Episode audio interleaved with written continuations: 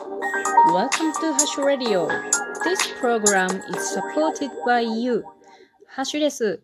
今日は3月の3日、ひな祭りでした。皆さん、えー、女の子のいるご家族なんかは何かこう、お祝いをされたんでしょうかね。うちは全然関係ないけど、便乗してケーキを食べるところです。今日は寒かったですね。なんかもう、浜松ではめったに必要ないダウンを着ましたね、今日は。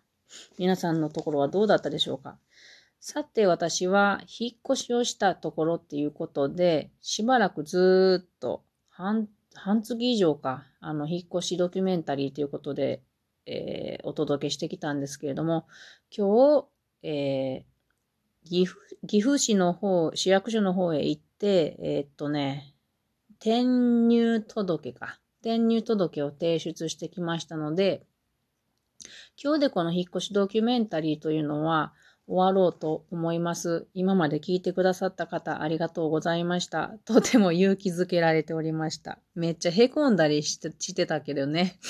あの、笑ってもらったらいいんじゃないかなと思います。弱いからね、私。本当に。情けないけどね。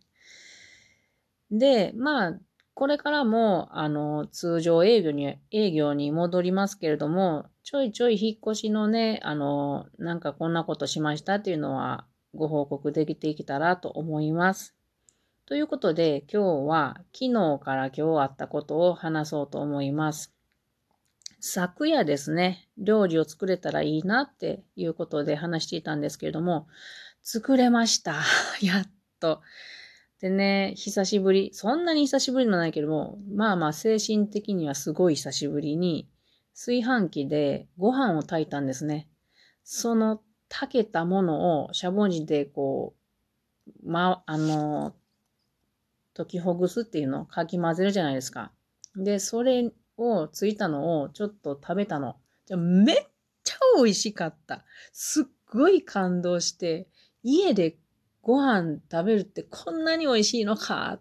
と本当に心の底から感動したもんで、同じように夫が帰ってきた時に、ちょっとこれ食べてみっちって、ちょっとだけ食べさせたら、彼も本当に感動してて。いやー、皆さん、家で白米を食べるって本当に幸せ、幸せなことなんですね。うん。で、おかずとしては、豚の生姜焼きと、あと、豆腐と玉ねぎと、あ、間違えた、豆腐と、わかめとえのきのお汁を作って、えー、美味しくいただきました。めっちゃ幸せでしたね。で、あの、昨日話したんですけれども、台所のシンクの漏れってあるとか、洗面台の水道ね、シャワー台っていうのかな、が、あの、金属の部分がスコンと抜けるとかはね、不動産会社に昨日のうちにメールをしておいて、で、今日はちょっと定休日やったから、あの、見られてないと思うんですけど、明日あたり連絡ができるんじゃないかなと思っているところです。まあ、シンクの漏れ言うても、ポトンポトンポトンポトンって落ってくるんで、それをタオルで留めています。まあまあ大丈夫かなっていうぐらい。はい。で、今日ですね。今日は夫が休みだったんですね。まあ休みといっても、電話でずっと仕事をしている状態ではありますけれども、一応休みです。なので、二人で午前中は二ほどきをしてね。で、リビングの隣の洋室があるんですけど、ここにね、えー、浜松で、鬼さん、鬼さんね、私の友達の鬼さんっていう人が、こたつを片付けなさいっていうことで、こたつを封印してたんですけど、これをやっと復活させることができました。めっちゃ嬉しい。もうね、ゴロゴロ族の聖地ですからね、こたつってもう本当に。飼育族の聖地はアムリトサルやし、うん、なんや、あと、オタクの聖地は秋葉原か。そんな感じでもう、ゴロゴロ族には大切なところですので、めっちゃ癒されますね、このこたつってやつは。なので、私の家に今のところ聖地はお布団、それからこたつ、二つ聖地ができました。ありがたい。ということで、だんだん心も体も元気になりました。で、このね、あの、二ほどきしてるときに、夫って本当に音楽が好きなんやなって思ったことがありました。私はまず、あの、生きていくために台所をなんとかしなければいけないって思いますけれども、夫はまずすることっていうのは、ステレオをなんとか設置しねばならないっていうことなんですね。私から見たら、それはよっぽど後でええんちゃうんとか思うんですけど、ステレオと CD と楽器を今日バッチリと設置しておりました。まあ、それのおかげで随分部屋が整いましたね。ステレオ楽器、CD ってめちゃくちゃ場所を取ってか、取ってたからね。まあ彼にとっては心のすごく癒しになってるんやなっていうのが頭、改めて分かりました。彼ね、あの今日久しぶりにハッと顔をちょっとよく見てたら、なんかね、耳のあたりが白髪が増えてたんですよ。耳の上のあたりかな。これ、彼はすごく苦労してるな、今っていうのが なんか分かって、ちょっと怖かったな。ちょっとケアしやなあかんなと思いましたけど、まあ自分で何とかしてくれるか。うん。何の話やっちゅう話やけど。んで、まあそうやって二ほどきをして、それがリビングの隣の洋室やから、こたつと、うんと楽器類、CD 類、ステレオ類が整って、いい感じになりましたね。はい。で、それが終わったら、もうお昼ご飯ぐらいやったんでね。えっ、ー、と、岐阜に、岐阜駅のあたりにですね、私も夫も大好きな南インド料理屋さんがあるのを、あの、私が家に、家を決めに来るときに見つけていたので、それに行こうっていうことで行ってきました。そのお店はね、エリックサウスっていうお店なんですけども、南インド料理ってあの、ミールスって言って、まあ定食みたいなのが有名なんですけど、それを出してくれるんですね。で、行ってきたらね、すごく美味しかったです。エリックサウスはおそらく東京とか名古屋とかあちこちにあるみたいなんで、皆さんもお近くにあったら行ってみてください。ちょっと辛いの苦手な人はあかんかもしれんけどね。うん。